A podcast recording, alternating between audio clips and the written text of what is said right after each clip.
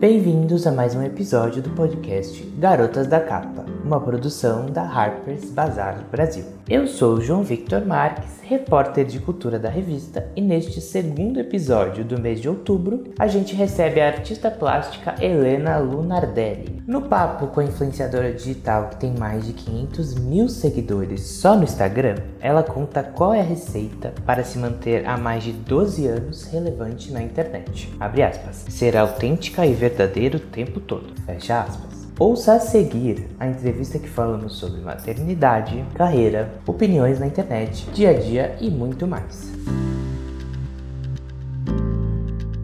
Como é que é a sua expectativa para esse trabalho? Você fica ansiosa para coisas desse tipo? Como é que é assim? Eu fico um pouco ansiosa, eu fico animada, na verdade, porque você tá na capa de uma revista é sempre sinônimo de um reconhecimento, né? E uma coisa diferente do que a gente faz no dia a dia, porque a internet é uma coisa que é muito bacana, muito válida, mas qualquer pessoa pode fazer um Instagram, ou fazer um blog, ou fazer um YouTube, ou fazer um site, ou seja lá o que for, e ter o seu espaço espaço ali, né? A revista é uma coisa editada por uma pessoa que não é você. Querendo ou não, é uma coisa especial, assim. É sempre muito divertido e eu fico sempre muito animada. Vi o Mood, achei lindo, achei super chique. Eu acho que vai ficar bem bacana. Bom, para a gente entrar no tema da pandemia, que eu acho que é uma coisa que bateu bastante para você, está em alta, a gente precisa falar sobre isso. Eu queria saber, principalmente nos meses, né, que a gente teve um isolamento intenso, com bastante medo no começo. Como é que foram esses meses para você? esses dias, assim, que eu vi esse seu relato? Bom, eu acho que a primeira coisa que a pandemia causou foi uma volta a gente olhar tanto para o nosso interior, quanto para o interior da nossa família, quanto o interior do nosso país. Provocou uma certa desaceleração. Não foi um motivo bom, mas acabou tendo um pequeno lado positivo, que foi justamente esse resgate de você conseguir olhar para dentro de si, buscar alguma coisa que de repente fazia muito tempo que você não fazia, que você gosta, ou simplesmente ficar quieto, sem estímulo, sabe? Eu, eu senti muito isso. Foram dias que, apesar da gente estar tá com o emocional abalado, assim, por conta de tudo que estava acontecendo, das incertezas, do medo, ao mesmo tempo, você olhando para dentro e para sua família, eu senti uma quietude misturada com uma ansiedade. O que você poderia contar que você aprendeu nesse tempo, assim? Acho que a primeira coisa que foi muito nova foi ficar o tempo todo em contato com a minha família, né? Eu sou uma pessoa muito família, eu sou canceriana, então para mim família é tudo, mas foi diferente, porque a gente ficou no interior são Paulo, eu saí de São Paulo. Foi realmente um período full time todo mundo junto e que eu descobri várias coisas novas, assim, o negócio do homeschooling para quem é mãe foi uma coisa muito nova, mas que a gente com certeza aprendeu muito com isso. Fui atrás de coisas que eu sempre gostei de fazer e que não fazia muito tempo por conta de falta de tempo mesmo, né? Eu sou artista plástica, sou formada em artes plásticas, então é uma coisa que eu curto muito, gosto muito. Então foi um período que eu voltei para isso, eu voltei a desenhar, Legal. voltei a pintar, resolvi aprender a bordar, entrei no YouTube, vi, vi vídeos de como bordar e aprendi de fato a bordar. Esses trabalhos manuais, trabalho que você de novo fica você com você mesmo, concentrado ali, eu acho que tudo isso traz um benefício muito grande, assim. Você praticamente casou, né? Foi em 2018 lá em Milagres, né? Na Lagoas. Aí teve um ano de vida comum, já veio a pandemia, né? Então, como é que foi esse desafio de manter essa relação no meio desse tempo? Como é que foi isso?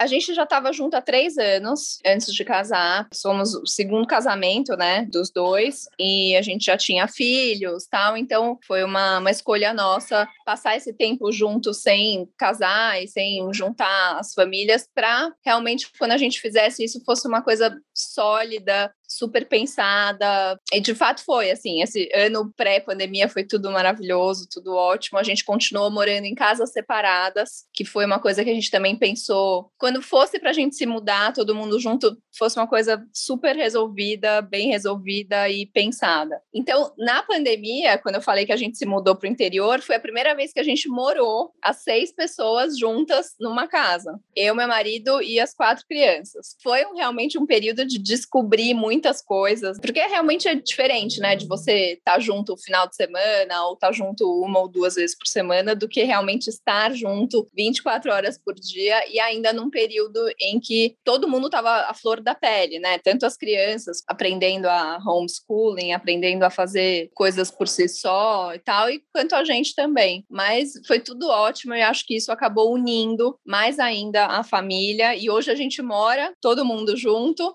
graças a Deus tudo ótimo. Tenho uma filha, que é a Alice, que tem 10 anos, e tenho três enteados lindos, que é o Joaquim, que tem 15, a Lorena, que tem 13, e o Duca, Eduardo também, que tem 10 também. Queria saber como é que a maternidade é para você. Você entende uma Helena antes e depois da maternidade, ainda mais agora, quatro crianças em casa, como é que é? O sonho da minha vida sempre foi ser mãe, sempre, sempre, assim, quando eu era pequenininha, era daquelas que tinha boneca, que cuidava da boneca, minha boneca chamava Paulinha. Então, quando isso aconteceu, realmente foi uma realização enorme, eu era bem nova, tinha 26 anos, casei muito cedo, né, a primeira vez, eu era bem nova, mas foi assim, realmente minha realização. E a gente cresce muito quando é mãe, ou quando é pai, porque a gente está em constante aprendizado. Todo dia você aprende alguma coisa, você tem que lidar né, com frustrações, com medos, com angústias, com a mesma intensidade que vem o amor, o carinho, vem essa, esses medos e essas coisas. Então, é uma coisa que faz a gente crescer demais, mas é assim, não tem nem o que falar. Eu sou completamente apaixonada pela minha filha e pelos meus enteados que vieram de presente para mim e são realmente presentes, tanto para mim quanto para Alice, minha filha, que ganhou três irmãos, que hoje a gente não consegue ver nossa vida sem eles, em absoluto, assim. Todos os dias a gente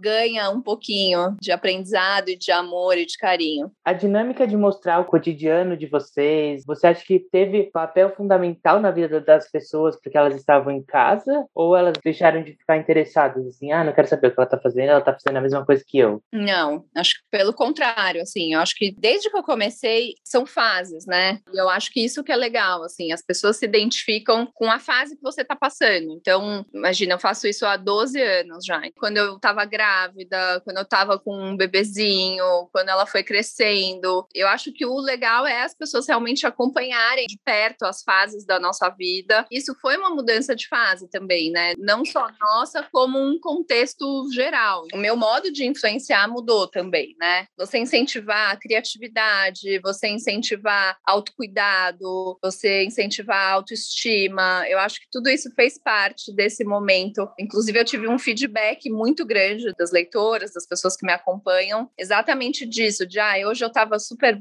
baixo astral, não queria nem levantar da cama, não queria tirar meu pijama. E aí eu fui ver, você tinha levantado, você tinha feito seu skincare, você tinha bordado, você tinha brincado com a sua filha, ido na sua hortinha e colhido manjericão e feito um pesto. E aí eu levantei e pensei que eu poderia fazer a mesma coisa, e isso me animou. Eu acho que esse é exatamente o papel da influência digital, você influenciar conforme o seu estilo de vida, conforme o seu momento de vida, porque isso é o verdadeiro, né? Isso é o, é o real, e eu acho que é isso que funciona funciona e isso que eu gosto de passar e de fazer. E eu não sabia que você estava tanto tempo, né? 12 anos. O que, que você trabalhava antes? Como é que teve esse start dessa ideia? Quando eu estava na faculdade de artes, eu entrei num escritório de design e de produção de conteúdo, fazendo logomarca, esse tipo de coisa. E eu fiquei lá três anos, eu amava. Mas quando eu casei, os horários de agência começaram a não bater com o que eu precisava e tal, e eu saí da agência e fiquei fazendo freela em casa. Na época, mal tinha blogs, eram pouquíssimos blogs que existiam, principalmente no Brasil. Nos Estados Unidos já tinham alguns, tal, mas aqui no Brasil eram muito poucos, assim, era uma coisa muito nova. E aí eu, junto com uma amiga minha da época, montamos um blog. Foi assim, puramente hobby, sabe? Ele mostrava o cotidiano de vocês? Não, na época não, porque na época não fazia isso. Era uma coisa bem diferente, assim, a gente dava dicas. Eu mais focada na parte de beleza, que era uma coisa que na época era o que eu mais amava, assim, eu sempre fui muito curiosa pelo mundo da beleza, do bem-estar, wellness, fitness, sempre gostei muito. E então eu dava dicas assim de produtos bacanas que eu tinha experimentado de cabelo, de maquiagem, tratamentos bacanas, um spa que eu tinha ido que eu tinha achado legal. a pessoa que estava escrevendo não era protagonista da história. Foi assim que eu comecei, aí a coisa foi mudando e foi indo, e eu fui ganhando seguidor. Eu lembro quando a gente no blog começou a ter, sei lá, 10 mil visualizações por dia, era uma coisa assim, nossa, meu Deus do céu, como assim 10 mil visualizações? Foi indo aos pouquinhos, eu fui crescendo junto, conforme o, o jeito de influenciar também foi mudando completamente, né? Aí depois eu comecei a gravar vídeo no YouTube, e aí foi indo, aí apareceu o Instagram, e assim foi. E você já pensou em desistir, assim, teve alguns momentos, ah, não quero mais fazer isso, tô cansada da minha imagem, do que eu faço? Que eu tinha um blog com essa minha amiga, não estava dando tanto certo, porque realmente, como ficou uma coisa muito pessoal, é difícil, né, você conciliar duas personalidades, dois jeitos de escrever, duas formas de encarar o mundo, a vida, tudo. Então começou a não dar mais certo. E aí nessa fase eu sim, pensei em desistir. Já estava com a minha malinha pronta para sair, deixar ela. Quem me deu força e falou: não, você não pode, você está indo super bem, você tem super jeito, foi o F-Hits, foi a Alice Ferraz e a Carol Quinteiro, que a gente me lembra até hoje dessa reunião. Foi aí que eu falei: não, então eu vou montar um espaço que seja só meu para eu realmente conseguir dar a minha cara, fazer do jeito que eu acho que tem que ser. Tem algumas influenciadoras que às vezes viram empresária, abrem coisas e tal. Você já teve isso? Você pensa? Esse lado? Faz tempo já que eu faço colaborações, edições limitadas, coisas nesse sentido. Eu já fiz desde organizador de maquiagem, colaborações de roupa, de sapato, de acessórios, já fiz bastante disso. Inclusive, no semestre passado tive duas que foram demais, foram um super sucesso. Eu gosto muito disso, acho bacana eu conseguir passar o meu olhar para uma marca que eu já me identifique, que já tem a ver comigo e dar só aquele plano assim, com realmente um olhar mais editado. Sobre uma marca própria, eu gosto dessa ideia, gosto muito, mas é ainda é uma coisa que eu preciso pensar e formular melhor, assim. E hoje, com seus quase 600 mil seguidores, né, tá aí na porta quase, como é que você seleciona o que, que você quer mostrar? Eu penso no que as pessoas gostariam de ver. O meu forte é em alguns setores, né? Eu sei que, por exemplo, todo mundo gosta de ver o que eu estou pensando, o que eu estou pesquisando, o que eu estou falando sobre beleza, sobre moda. Eu acho que a parte da maternidade, da família, da casa, da decoração, de arte também são complementos bacanas, assim, mesclando sim a vida real, o conteúdo real. Então, ontem, por exemplo, eu estava na fila da escola da minha, da minha filha para pegar ela e falei um pouco sobre aquele momento que eu estava passando por lá. Divido momentos que eu esteja passando na vida pessoal, na medida do possível, assim. Então, tem bastante da vida real, mas sempre pensando num conteúdo que seja relevante e que eu esteja realmente fazendo um, um serviço, né? Dando uma dica, mostrando uma coisa diferente, fazendo uma coisa que possa ser de inspiração e não só gravar por gravar. O tema de outubro é beleza sem filtro. Mas não só pensando numa beleza sem filtro no Instagram, mas na beleza de ser autêntica, de ser verdadeira, de trazer o real. Vocês consideram essa mulher? Sem dúvida se não for real, não funciona. Mídia social é sobre isso, é sobre você achar o seu nicho e mostrar a realidade de acordo com aquele nicho e com o seu momento. Eu acho que se não for real, não funciona. Pode até funcionar por um tempinho, mas depois não funciona mais. E acho que é isso que as, as pessoas gostam de ver, né? Ninguém gosta de ficar assistindo uma coisa que tá na cara que é falso, que é pré-fabricado. A gente tá indo para um caminho de cada vez menos montação, assim. Então você vê desde a beleza que você falou. Então, hoje em dia, a maquiagem é muito mais leve, a pele, você enxerga a pele da pessoa, não é mais aquela pele de boneca. Os looks estão cada vez mais relax, mais dia a dia, mais de verdade. Então, acho que tudo está indo por esse lado do real, que é o que funciona. O que, que é luxo para você? Luxo é ter saúde em primeiro lugar, para você poder aproveitar tudo que você tenha conquistado. Depois que você passa por uma experiência de que você não tem isso, é que você realmente dá valor. Claro que a gente gosta de coisas materiais, que a gente, eu, por exemplo, a arte é o meu ponto fraco. Eu amo arte. Mas o que, que vale você ter um quadro lindo na parede se você não puder aproveitar aquilo, né? Então, sem dúvida é isso. Qual que é o grande sonho que você ainda falta dar o check? Muito louco pensar isso, né? Mas assim, os sonhos mais que eu sempre pensei que eu tinha, eu já conquistei, graças a Deus. Como eu te falei, sempre foi ser mãe, e hoje eu sou mãe, sou madrasta, sou um pouquinho de tudo. Na vida pessoal, sem dúvida, isso. E na vida profissional, quem sabe eu acho que é ter uma marca, mas uma marca que eu realmente assine embaixo e que seja feita exatamente do jeito que eu quero. Qual que é o seu atual item de desejo, assim? Meu atual item de desejo é um quadro. Ah, acho que um Jorge Maie pode ser. Me conta alguma coisa que você faz religiosamente todos os dias.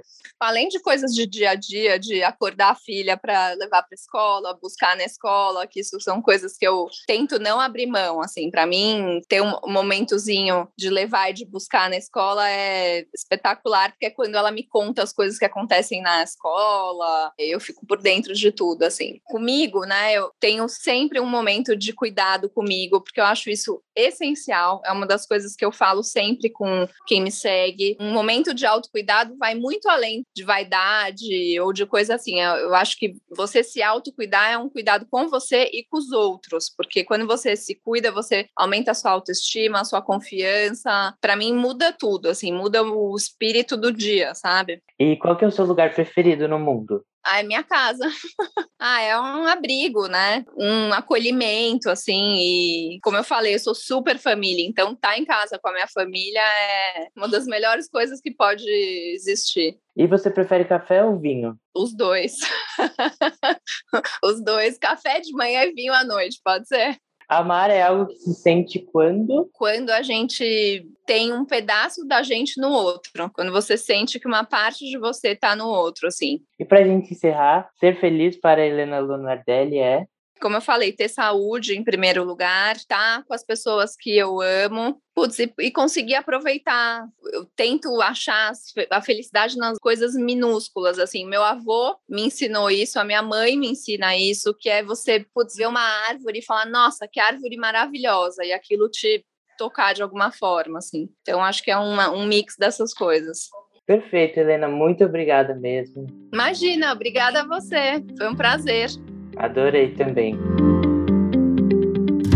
Você gostou do papo? Se você ainda não leu a edição de outubro da nossa revista, corra e acesse já no nosso aplicativo Harper's Bazaar Brasil, que você pode baixar gratuitamente na Apple Store ou na Google Play. Aproveite e siga a gente nas redes sociais. Anota aí, nosso arroba é BazarBR no Instagram, Twitter e Facebook com edição de Ana Lívia, arte de capa de Felipe Rodrigues. Eu sou João Victor Marques e este foi o episódio de número 18 do podcast Garotas da Capa. Até a próxima!